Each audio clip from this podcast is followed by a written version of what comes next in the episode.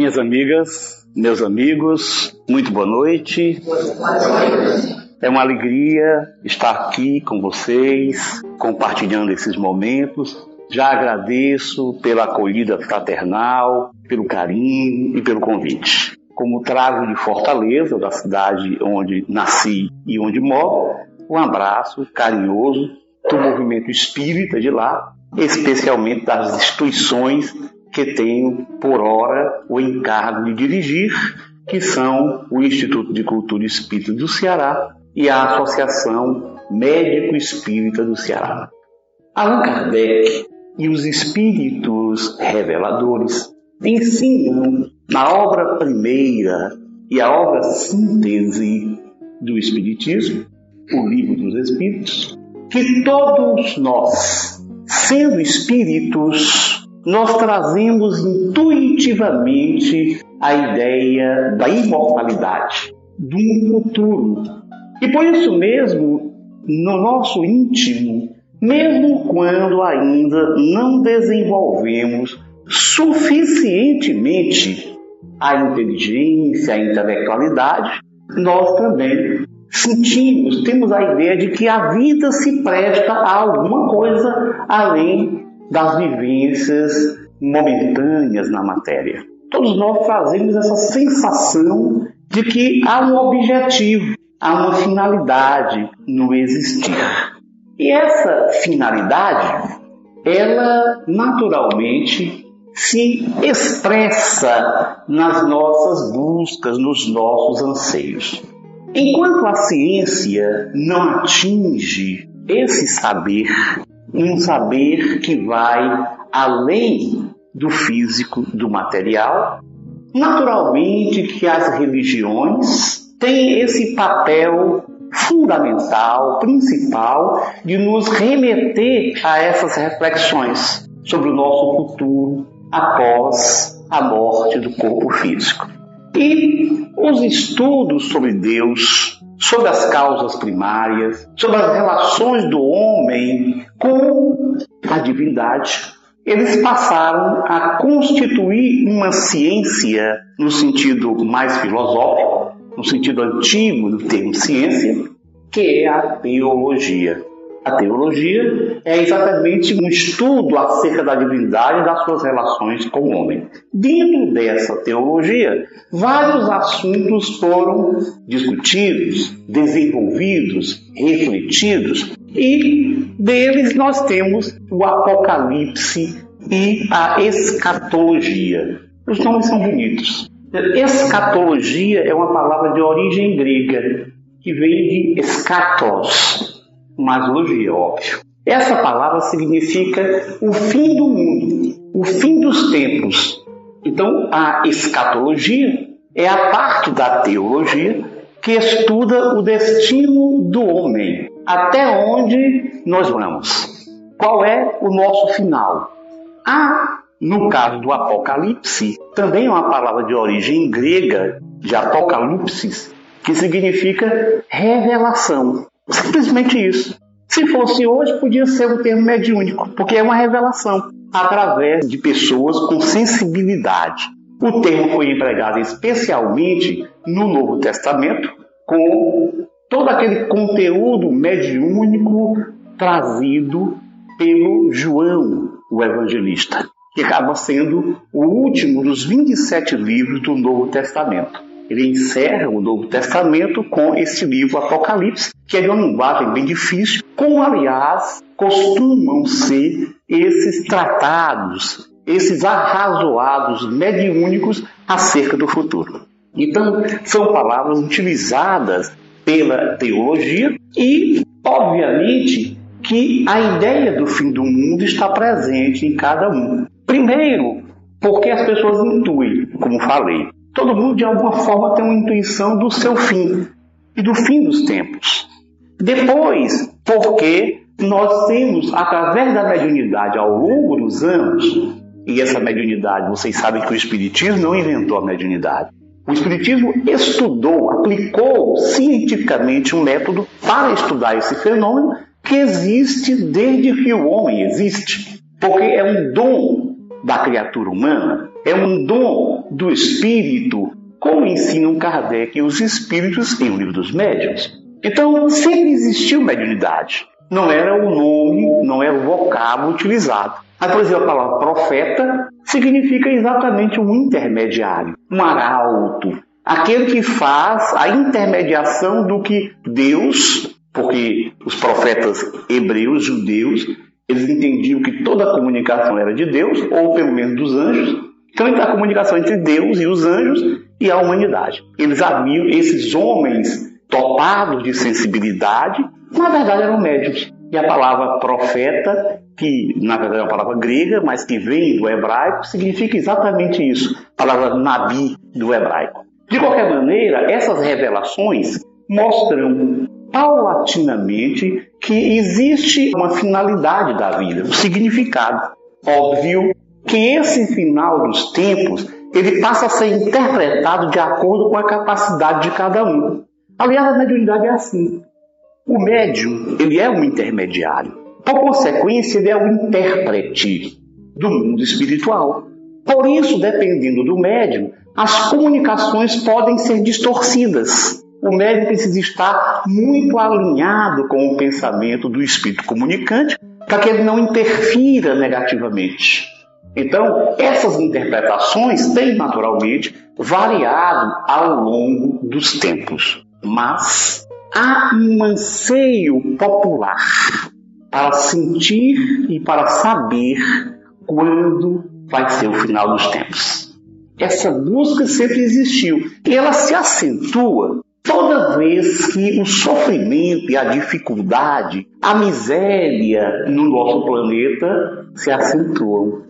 Vejam, por exemplo, na época de Jesus, era muito comum as ideias os pensamentos escatológicos. Tanto que sempre se perguntava a Jesus a esse respeito e ele falou algo, falou bastante sobre isso. A interpretação variou, mas a ideia do final dos tempos sempre aconteceu. Por quê? Porque é um anseio humano, uma busca. Ora, essas interpretações, claro, elas sempre aconteceram, seja por fanatismo, seja por incapacidade de análise, seja às vezes até por manipulação, porque nós sabemos que as religiões, embora tenham um objetivo e um significado importante para o ser humano, mas elas são muito frequentemente manipuladas por aqueles que desejam impor sua vontade e dominar as pessoas. É por isso que o termo religião acabou se desgastando ao longo do tempo. Hoje, pessoas de maior intelectualidade costumam virar o rosto quando se fala acerca da religião, apesar de que espiritualidade é um termo mais aceito de algo que está em nós e não depende de alguém que impõe a sua vontade e o seu desejo. De qualquer maneira, essas interpretações ou essas manipulações levaram a várias previsões. Naturalmente, previsões que não se cumpriram, senão não estaríamos aqui.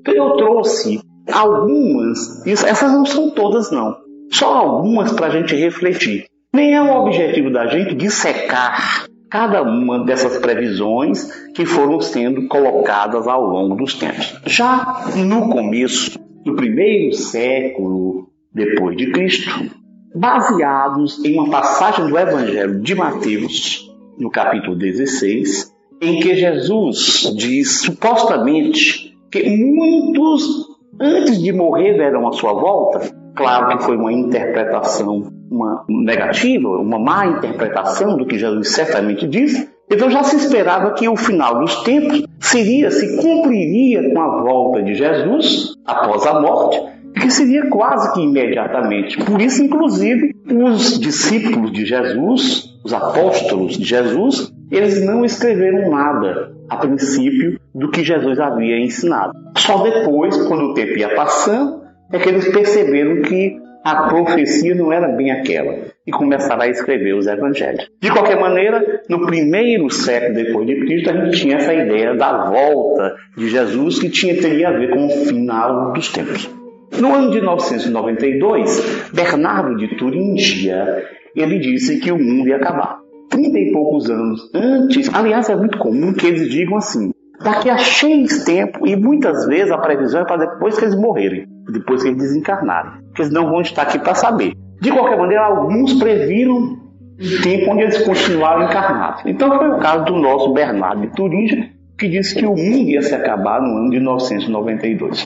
Era comum que o mundo acabaria, de acordo com esses vários previsores, o mundo acabaria seja por uma inundação, seja por fogo, ou então seria a presença de objetos vindo do céu que atingiriam a terra e destruiriam-na. Então, ao longo desses tempos, desses séculos, isso vem acontecendo. Depois, baseado em um evangelho considerado apócrifo pela igreja, dizia o seguinte: mil anos após Jesus ter nascido, o mundo acaba. Então se esperava para o dia 31 de dezembro de 1999 o mundo acabar. Ficou todo mundo apreensivo, claro. Vocês sabem que essas coisas são tão fortes que muitas pessoas se suicidaram em decorrência disso. Porque com medo do final do mundo, acabam se suicidando antes da hora. E o mundo continuou, não acabou. Então, quando se percebeu, no dia 31 de dezembro deste ano de 1999, que o mundo não acabou, não, mas é porque é a morte é depois, é, é mil anos depois da morte de Jesus. Mas vocês sabem hoje em dia que historicamente Jesus nasceu no ano que se pensa. Ele nasceu pelo menos seis anos antes. Seis anos antes do Cristo. Coisa estranha isso, não é? É porque o Cristo já é o mito em cima de Jesus. De qualquer maneira, 1033, não, vai ser no 1033, baseado no Evangelho Apóstolo. Também, obviamente, não aconteceu. Em 1186, João Toledo, que era um fanático religioso, ele disse que haveria o alinhamento dos planetas. Vocês já ouviram isso? A história do alinhamento dos planetas. Na verdade, ele era um fanático, mas ele tinha conhecimento de astrologia. Ele falou assim: olha, quando os planetas se alinharem, vai ser o final do mundo. Vai haver repercussão muito grande sobre a Terra e o mundo se acaba, a Terra se acaba. Depois foi a vez de Nicolaus Sainte-Marie, também um astrólogo, que imaginou que no ano de 1524 haveria um alinhamento dos astros e o mundo acabaria. Outra previsão de 1624 em cima daquela outra, não é porque houve um cálculo errado. O Sainte falou, na verdade é daqui a 100 anos. Na verdade, ele passou aquele final dos tempos para 1624 e nada. Um religioso do tipo evangélico chamado William Miller, que criou uma igreja chamada Millerista, que depois foi assimilada pelos adventistas do sétimo dia. Ele, estudando a Bíblia minuciosamente, ele disse entendeu que o mundo acabaria em 1843. Depois foi a vez do fundador da Igreja dos Mormons. E aqui eu nem falei das testemunhas de Jeová, que falaram que o mundo ia acabar três vezes. Três vezes. 1874, 1914 1975. O, o, Joseph Smith disse que o mundo ia acabar em 1891. Preparou todo mundo para acabar em 1991. Em 1910, sabia-se que o cometa Halley ia se aproximar da Terra. Disse assim: olha, o cometa Halley, ele vem com a cauda venenosa. Ele tem cianureto na cauda. E a cauda vai atravessar a Terra. Então as pessoas vão morrer envenenadas. Os cientistas disseram: não, isso não vai acontecer, não tem risco. Ah, estão enganando-nos. Os astrônomos estão nos enganando. Eles não querem dizer a verdade. Passou o tempo. Esse Harold Kemp era um evangelista, evangélico, pastor, que tem uma televisão e uma rádio evangélica nos Estados Unidos. E ele disse que o mundo acabaria em 1994, no dia 21 de março de 1994. Como não acabou, as pessoas vieram questionar dele. E ele, depois de errar mais uma vez, ele resolveu, em 2011, ele resolveu deixar a, a direção da, da TV e da rádio. Mas em 1999 havia uma previsão do, do mais famoso desses médiums, que foi Nostradamus. Nostradamus dizia que em 1999 haveria a Terceira Guerra Mundial. Pelo menos é o que as pessoas interpretavam. Porque, como vocês sabem, esse material mediúnico é muito difícil de você entender, porque ele é muito símbolo, ele é muito profundo, às vezes confunde tudo. É como o próprio Apocalipse de Jesus que João Evangelista recebeu. Então, nós ia ter a Terceira Guerra Mundial, 1999. No ano 2000, os estudos chegam assim, vai haver a questão do computador, na virada do milênio vai ter o bug do milênio. E esse bug do milênio, além de ter problema para os computadores, porque eles não vão fazer, saber fazer diferença de tempo, ainda vai ter repercussões negativas sobre o mundo, com risco para as pessoas. O bug do milênio passou. A previsão do Harold Camping para 2011, que para o dia 21 de maio do ano passado, que não aconteceu, que ele acabou levando a sair porque as pessoas foram questionar ele. Como é que ele tinha dito e ele não tinha acontecido?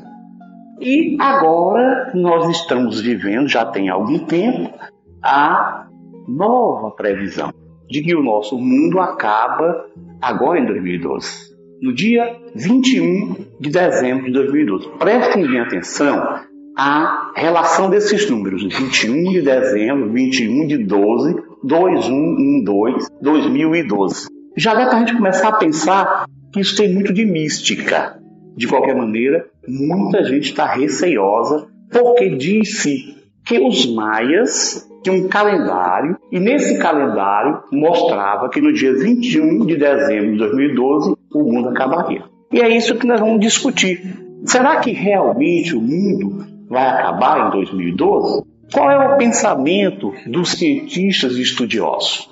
Então a profecia maia, aí é o monumento maia, vocês estão vendo ali, a profecia maia, ela ensina o seguinte: isso é um estudioso sobre os maias, interrogado sobre essa questão na BBC Online. Ele diz o seguinte: o monumento número 6, falando dos monumentos onde tem os escritos, ele fala: o, o monumento número 6 faz alusão a um evento místico que ocorreria no dia 21 de dezembro de 2012, durante o solstício de inverno, quando Balaam Achab, um antigo governante do lugar, se encontra em Bolon, com Bolon Iocter, um dos deuses que na mitologia maia participaram do início da era atual. E muita gente entende que é por isso que o mundo vai acabar.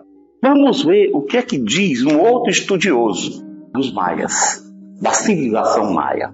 Ele diz assim: essa época, todo mundo está pensando que vai ser o final dos tempos, é a época em que o maior ciclo do calendário maia, que é um ciclo de 1 milhão 872 mil dias, ou 5.125,37 anos, acaba.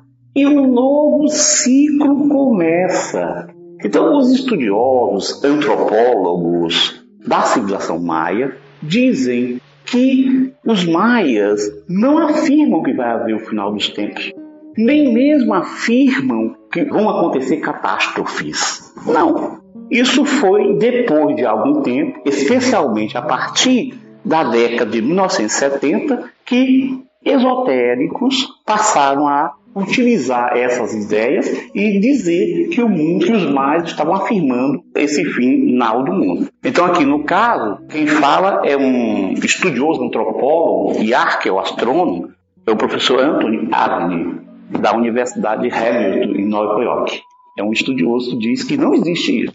E um outro estudioso fala o seguinte, em mais de 15 mil textos maias estudados, não há menção a qualquer cataclismo para 2012. As versões apocalípticas foram geradas em publicações esotéricas dos anos de 1970. Então, esse é um outro estudioso, o Carlos Palhan, do Instituto Nacional de Antropologia e História do México. Ele é especialista, ele é diretor desse setor, desse departamento relacionado com hieróglifos, e estudos sobre os maias. Então, ele claríssimo, olha, só tem dois desses 15 mil textos, só dois fazem alusão a 2012, mas assim mesmo não faz alusão, diz que é uma mudança. O que eles esperavam era que os deuses viessem, e ao mesmo tempo viessem porque estava acontecendo uma mudança de ciclo. E eles falam no futuro, na continuidade. Ou seja, eles não dizem que o mundo termina. E nem dizem que vai haver cataclismos. O que eles dizem é uma mudança de ciclo. Eles davam muita importância a essa mudança de ciclo.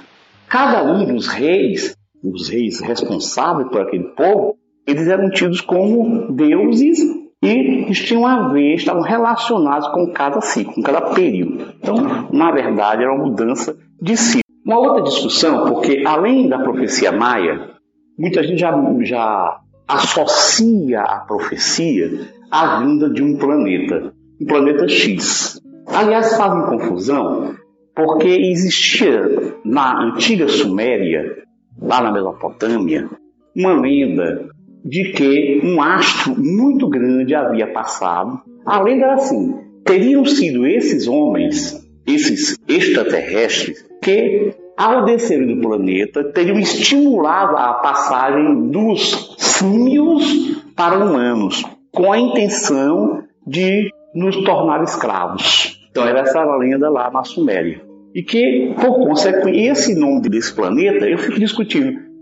Com certeza, por si, se existiu alguma base para isso, porque lenda tem sempre alguma razão para isso, no mínimo haveria algum corpo celeste que eles confundiram e então relacionaram com essa origem deles. De qualquer maneira, o Nibiru, como era o nome desse astro, ele acaba sendo associado com o planeta X que muita gente entende que ele está passando, está e seria agora, no ano 2012. Ora, essa história que o Nibiru era o décimo planeta do sistema solar e que a sua órbita é diferente da órbita dos demais planetas. Então ele faria essa órbita perpendicular à órbita da Terra e quando ele se aproxima da Terra, ele vai causar um impacto não necessariamente vai haver colisão, mas a proximidade dele causaria um mal-estar muito grande, o que é óbvio. Você imagina um planeta do tamanho de Júpiter, que é o maior dos planetas do nosso sistema solar, se aproximando da Terra.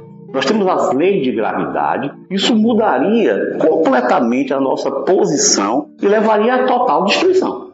Se um meteoro que cai de um tamanho maior pode mudar a nossa história, como aconteceu, pelo menos se supõe que aconteceu com os dinossauros. Acredita-se que a extinção dos dinossauros foi porque um meteoro grande caiu sobre a Terra, abalou as estruturas terrenas e os dinossauros acabaram sendo destruídos, extintos. Você imagina, isso é um meteoro. Você imagina um planeta muito maior do que a Terra. Isso seria realmente o fim do caos. De qualquer maneira, isso é o que pensam os esotéricos. Tá? Esse cruzamento cósmico seria perigoso e isso aconteceria de 21 mil anos em 21 mil anos, que é chamado de precessão. Que é uma outra coisa que os astrônomos também não entendem, não acreditam que seja. De qualquer maneira, vamos ver o que é que dizem aqui um astrônomo, astrofísico, astrobiólogo da NASA, chamado David Morrison, e ele é um dos responsáveis por manter o contato com o público acerca dessas questões, porque ele diz o seguinte: muitas pessoas estão questionando sobre o final do mundo e garotos jovens estão dizendo que vão se suicidar porque não querem estar presentes no planeta quando for o planeta se extinguir. E mulheres também casadas com filhos têm dito assim: vou matar meus filhos depois me suicido. Vocês querem entender até que ponto chegam essas informações atingindo a vida das pessoas? Então ele respondeu o seguinte: se houvesse um planeta ou uma anã marrom, porque é o seguinte, alguns dizem que é um planeta muito grande, do tamanho de Júpiter, e outros dizem que não é um planeta, é uma estrela, a chamada anã marrom. O que é, é uma anã marrom? Os astrônomos dizem que é uma estrela que não vingou ela não consegue se desenvolver porque não consegue haver a fusão de hidrogênio em hélio, como acontece nas estrelas. Essa fusão de hidrogênio em hélio é que faz com que haja uma liberação muito grande de energia e o corpo celeste fique iluminado. Ele ilumina, ele tem a luz própria, que é a diferença de uma estrela, por exemplo, para um planeta. O planeta é iluminado, ele não tem luz própria, não acontecem essas fusões. No caso das anãs marrons, o que acontece é que elas não conseguem fazer essa fusão. Então elas ficam num, num tamanho, uma massa intermediária entre o maior planeta e a menor das estrelas. Então ela tem uma massa, por exemplo, 75 a 150 vezes maior que, por exemplo, de Júpiter, mas seria bem menor do que uma estrela comum. Então alguns entendem que essa anã marrom é que estaria se aproximando. Mas olha o que, é que diz o nosso David Morrison. Se houvesse um planeta ou uma anã marrom ou qualquer objeto que fosse estar no interior do sistema solar daqui a três anos, os astrônomos o teriam estudado na última década. Ele seria visível a olho nu hoje. Claro, se um planeta, ou um corpo celeste, ou mesmo um anã marrom, estivesse nessa rota de colisão com a Terra, entrando no nosso sistema solar, os astrônomos, e alguém pode dizer, ah, mas aquela mesma história, mas os astrônomos não vão dizer, eles vão encobrir. Lembrem que existem astrônomos em todo lugar. Pode ser que muitos estejam envolvidos com o governo, outros nem tanto. E observadores do céu existem muitos no mundo inteiro.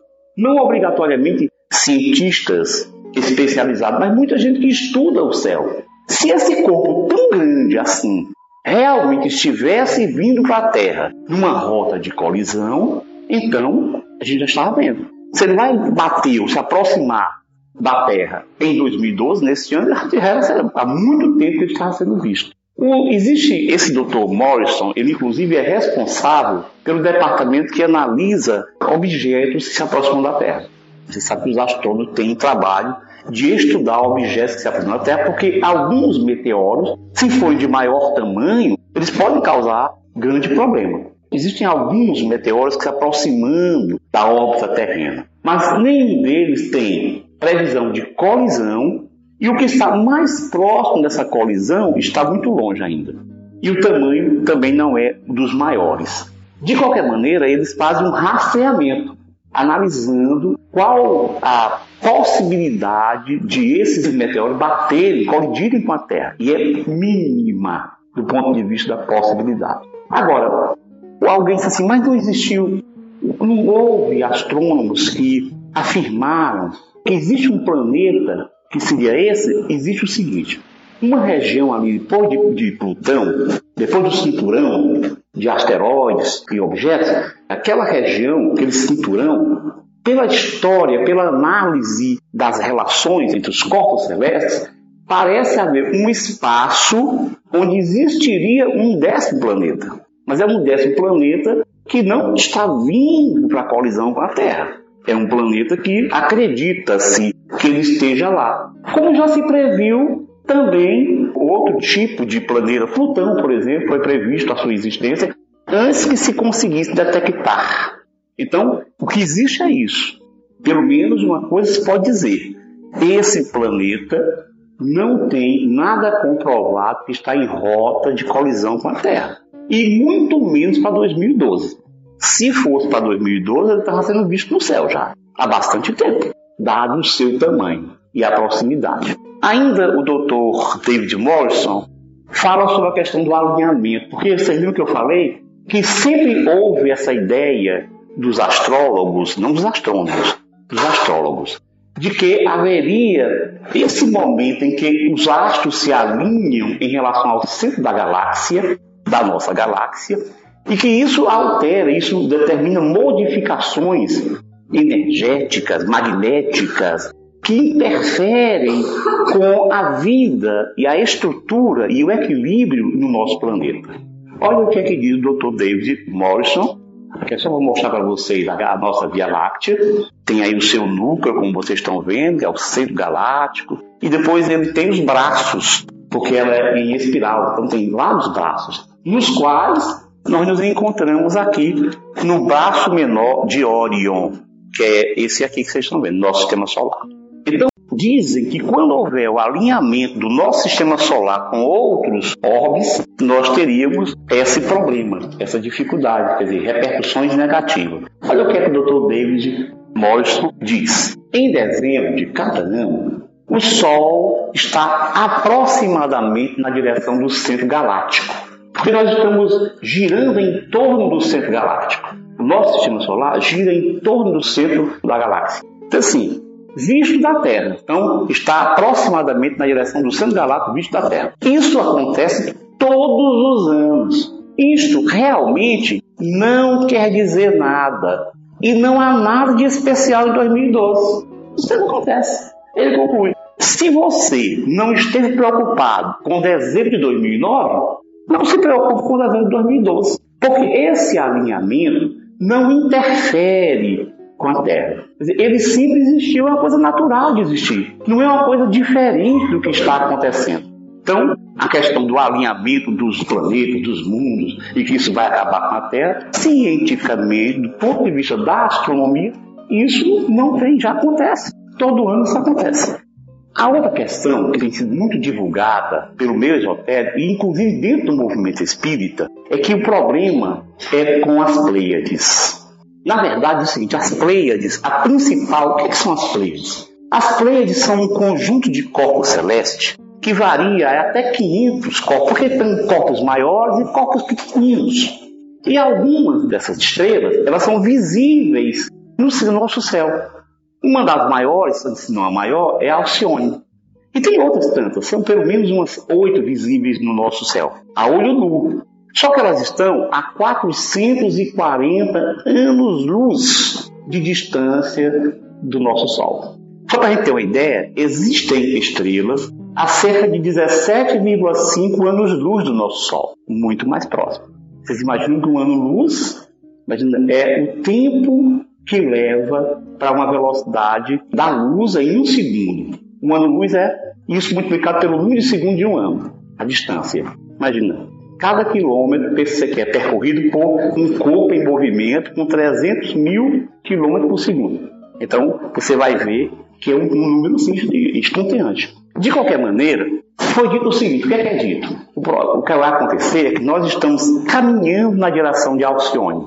Porque o nosso sistema solar, dizem, ele gira em torno dessa estrela. Além disso, em redor desse conjunto de estrelas, das Pleiades, existe um campo magnético que é o chamado cinturão de fótons, com partículas e magnetismo que dizem que quando o nosso planeta passar por esse cinturão de fótons, começa a haver modificações. Isso é uma outra ideia de que está acontecendo. As pessoas que estejam espiritualizadas vão ficar iluminadas. As que não estejam vão morrer.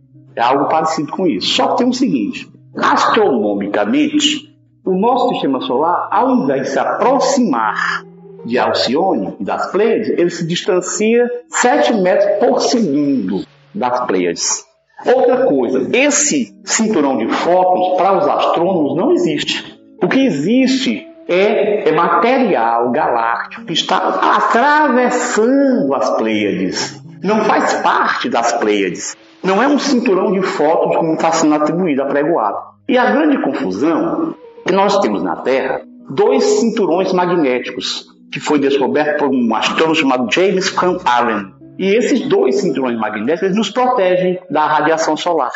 Então, como ele foi descoberto mais ou menos recentemente, acredita-se que fizeram confusão com esse cinturão de Van e colocaram esse cinturão de fótons nas Pleiades. Mas do ponto de vista científico, isso não existe, o cinturão de fótons, e as Pleiades estão longe daqui, e além disso, a Terra não está dirigindo-se para lá, até porque não gira em torno de Alcione, gira em torno do centro da galáxia e está se distanciando das Pleiades. E o Espiritismo? Como é que a gente pode analisar essa situação do ponto de vista espírita? É preciso lembrar que o Espiritismo fala de escatologia? Fala.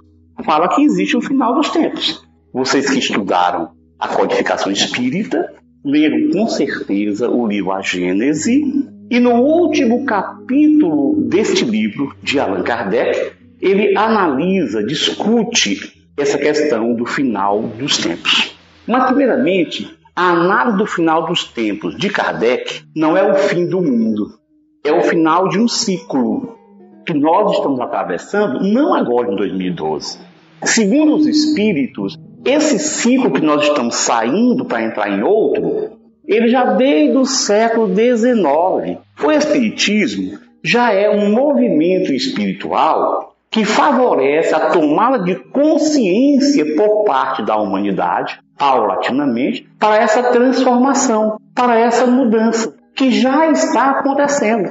E Allan Kardec descreve esse pensamento de maneira maravilhosa, como, aliás, a sua capacidade é sempre muito bem objetiva e sempre muito bem esclarecedor. Então, o Espiritismo diz o seguinte: nós vivemos com uma destinação, com uma finalidade. Quer dizer, usando um termo filosófico, o mundo e a vida no mundo é teleológico. Nós somos seres que temos uma finalidade, um destino. Agora imagine o seguinte: se nós aparecemos na face da Terra há cerca de 300 a 70 mil anos, nós que eu falo a nossa espécie, Homo sapiens sapiens. Porque acredita-se que do ponto inicial nós teríamos ter cerca de 6 milhões de anos atrás. Mas imaginem que o nosso planetinha tem 4,6 bilhões de anos. 4,6 bilhões de anos. Ele levou todo esse tempo para chegarmos à condição de seres pensantes, capazes de discernir, de analisar tudo. Então, nós temos pouquíssimo tempo se considerarmos o início da vida no mundo. Logo, o Espiritismo ensina: nós somos espíritos encarnados com objetivos de evoluir, de nos desenvolver como seres espirituais e de alcançar aquilo que se considera como perfeição, porque somos perfectíveis. Então a doutrina espírita compreende isso. Imagina o seguinte: se nós ainda estamos desenvolvendo potenciais, como é que o mundo ia acabar? Deus teria sido imprudente se ele já tivesse determinado que o nosso planeta se extinguisse de uma hora para outra, quando nós não alcançamos os níveis de evolução necessários. Então, tudo tem um significado, não é nada por acaso. E o Espiritismo lembra, além do mais, que as revelações, quer dizer, o que é que é a palavra revelação? Vocês viram que eu falei há pouco tempo que apocalipse em grego significa revelação, tornar conhecido algo que está velado. E Allan Kardec, no livro A Gênese, logo no início desse livro, ele diz assim: que existem as revelações que os espíritos trazem do mundo espiritual, através da mediunidade, e existem as revelações que o próprio homem, com o seu trabalho, o desenvolvimento da sua capacidade de pensar, ele também vai descobrindo coisas. Óbvio que sempre há uma relação. Agora, uma outra coisa interessante é que nós sabemos, já que a revelação é um processo mediúnico, Ora, se é um processo mediúnico, é preciso que a gente analise tudo de acordo com as regras que os espíritos nos trazem para lidar com a mediunidade. Em O Livro dos Médiuns, nós sabemos muito bem que nem tudo que vem através da mediunidade deve ser aceito. É preciso que a gente use a lógica, a razão e o bom senso. E uma outra coisa, é preciso que haja uma unidade de pensamentos, uma universalidade do ensino dos espíritos. É por isso que os espíritos, que Allan Kardec, melhor dizendo, diz que a doutrina espírita tem a sua autoridade. Qual é a autoridade da doutrina espírita? Lá em o Evangelho segundo o Espiritismo, logo no princípio do Evangelho segundo o Espiritismo, nós vamos entender o seguinte: a autoridade da doutrina está na universalidade do ensino dos espíritos. O que, é que isso significa? Significa o seguinte: Allan Kardec ele não resolveu aceitar o que os espíritos diziam só porque espíritos chegavam através da média e diziam: olha, é isso. Não. Ele passou a analisar comunicações de espíritos diversos através de múltiplos médiums, não apenas aqueles que estavam acessíveis a ele. Para começar, vocês lembram que quando ele começou o seu estudo, ele já recebeu um caderno de um companheiro que tinha iniciado estudos nessa área e deu para ele. Ele tinha notado várias informações, várias conversas que ele tinha obtido com os espíritos. Além disso, Kardec utilizou, fez perguntas de várias formas, até pelo pensamento. Ele fez perguntas para aqueles espíritos que se comunicavam pelas médias, pelas médias, e depois de publicar a primeira edição de O Livro dos Espíritos, com 501 questões, ele sabia, os Espíritos disseram para ele, olha, essa é a primeira edição, mas vai ser preciso lançar uma outra edição completa, revista. Mas é um momento para causar impacto na sociedade, a primeira edição. Depois, em 1860, porque a primeira edição foi em 1857, todos nós sabemos, na segunda edição que ele fez em março de 1860, ele já tinha material recebido de outros tantos países que se comunicavam, os pesquisadores e estudiosos, através da Revista Espírita, que ele fundou em 1858. Essa revista espírita era um fórum de discussões Kardec não simplesmente pegou porque meia dúzia de espíritos disseram para ele alguma coisa e ele concordou com isso, não. Ele analisou todas as comunicações vindas de todos esses lugares. Imagina o seguinte: eram médios que não se conheciam, pesquisadores que também não se conheciam.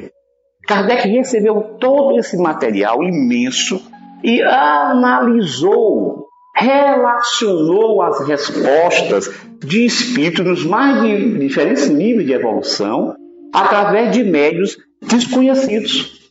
E somente aí ele analisou, vendo o que era consenso entre os espíritos. E usando a lógica, o raciocínio o bom senso, ele criou um corpo doutrinário.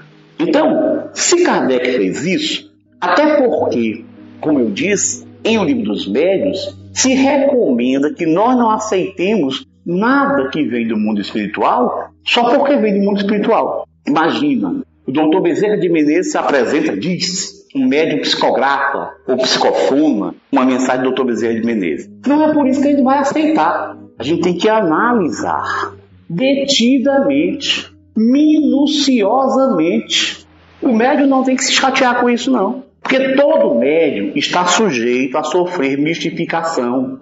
E Allan Kardec, em Livro dos Médiuns, no capítulo que ele discute o que, é que a gente deve perguntar ou não aos espíritos, ele diz que os espíritos eles tendem a colocar datas em previsões que são falhas. Então, toda previsão que é feita com data muito certinha, olha, no dia tal, não sei de quando, da hora tal, vai acontecer isso, a possibilidade de ser um espírito com conhecimento que possa dizer aquilo é muito pequena.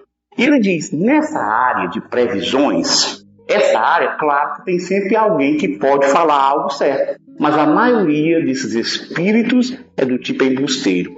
Então, o espírita que conhece muito bem essa relação do mundo físico com o mundo espiritual, ele não vai se deixar enganar, envolver, simplesmente porque um espírito diz que vai acontecer isso.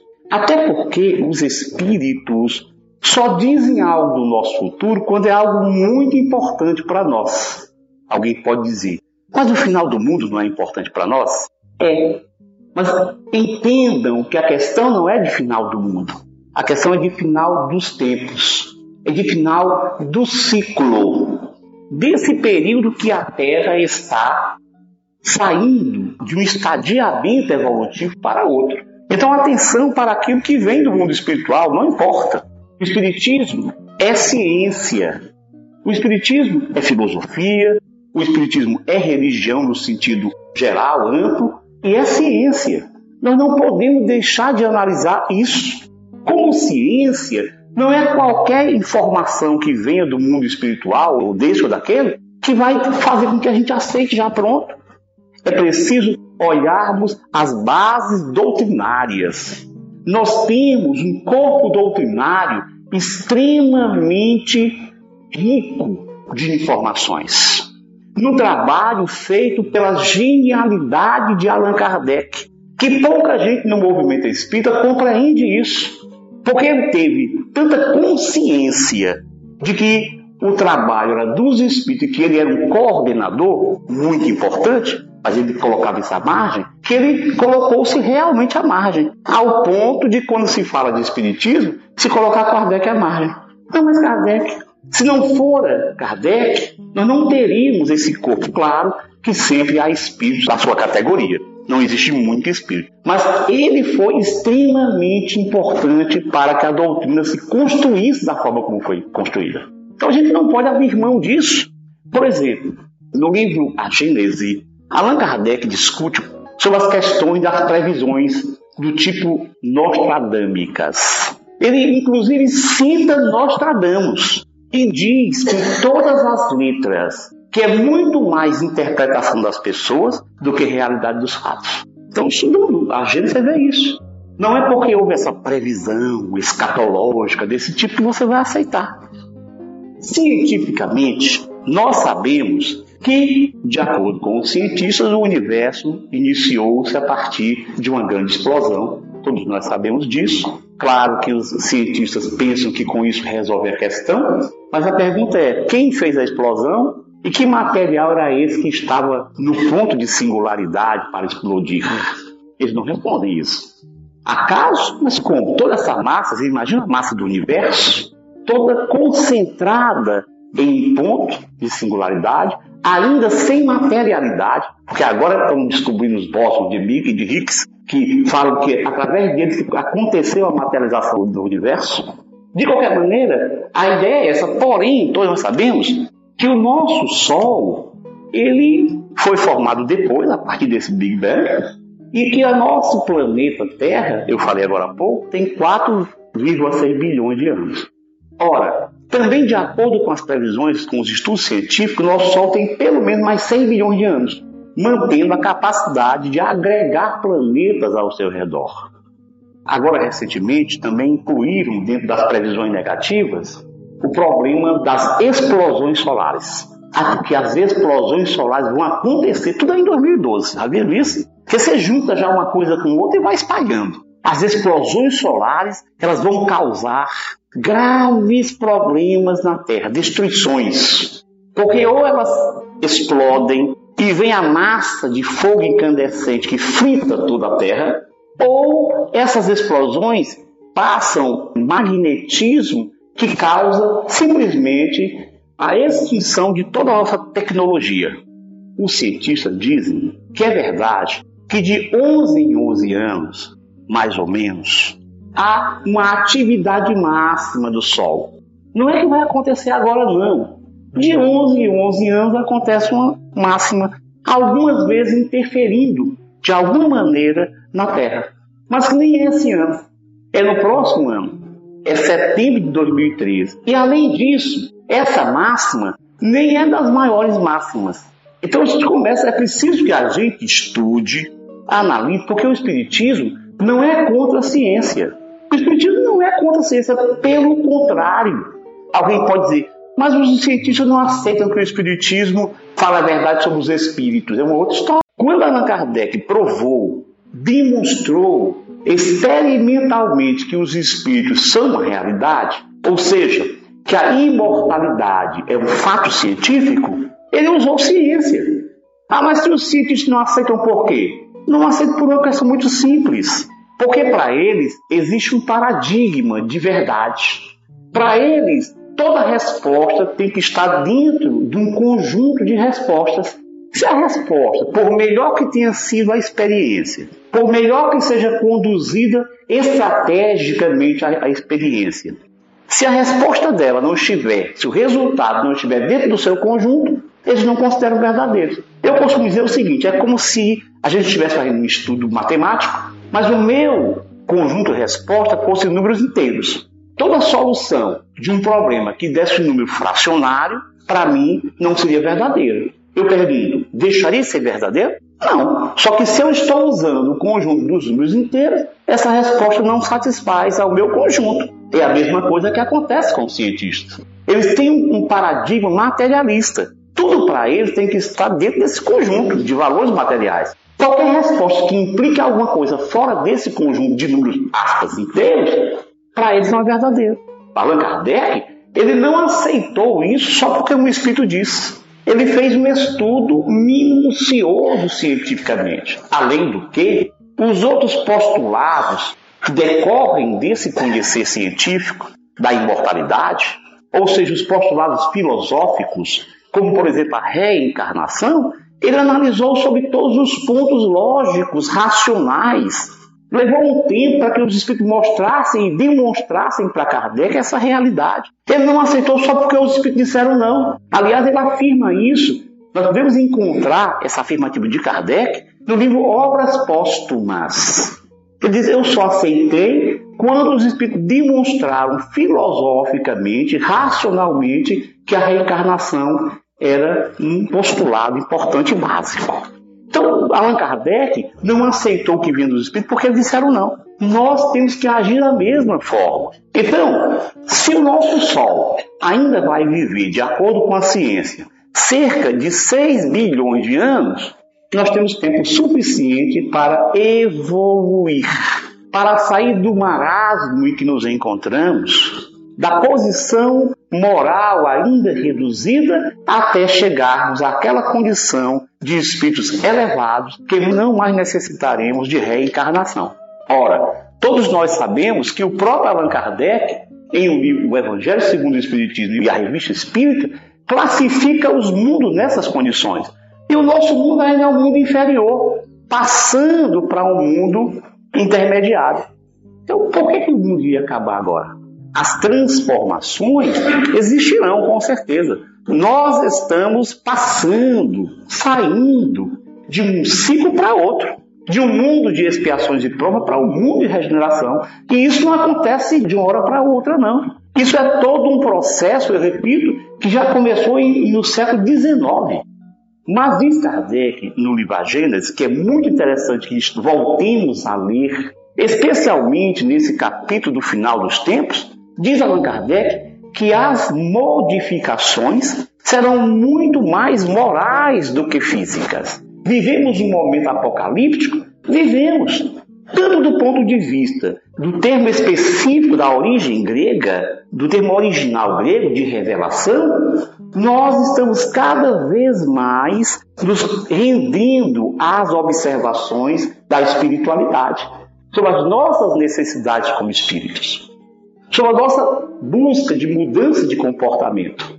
Porque nós somos responsáveis pelo grande sofrer, pelo grande mal que invade a terra. Então é, é Apocalipse nesse sentido. Porque além de ser final dos tempos, quando o termo Apocalipse acabou tendo essa conotação e significado, também é um momento de revelações muito importantes. Não apenas do ponto de vista científico, como do ponto de vista moral e espiritual. Mas o que acontece é realmente uma transformação moral. Olha só o que é que nós encontramos. Allan Kardec, lá no livro Evangelho, nos ensina.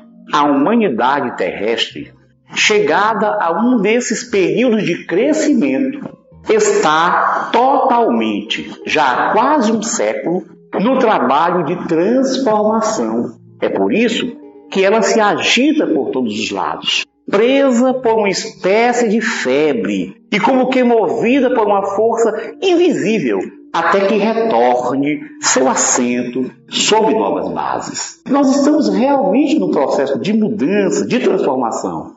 Mas as coisas não se efetuam, não acontecem como se está pregoando, com terror. Claro que nós somos responsáveis pelas nossas ações. Nós estamos destruindo o planeta. É preciso tomarmos consciência disso, porque da mesma forma como modificamos o nosso corpo e às vezes nos matamos através do suicídio, nós nos matamos, matamos o corpo, nós podemos matar o planeta. O planeta tem possibilidade de viver mais 6 bilhões de anos, de acordo com o Sol. Agora, nós arrasarmos a superfície planetária, se nós não tivermos o cuidado de manter a fundamentação da vida, nós mesmos iremos receber de volta a nossa ação nefanda.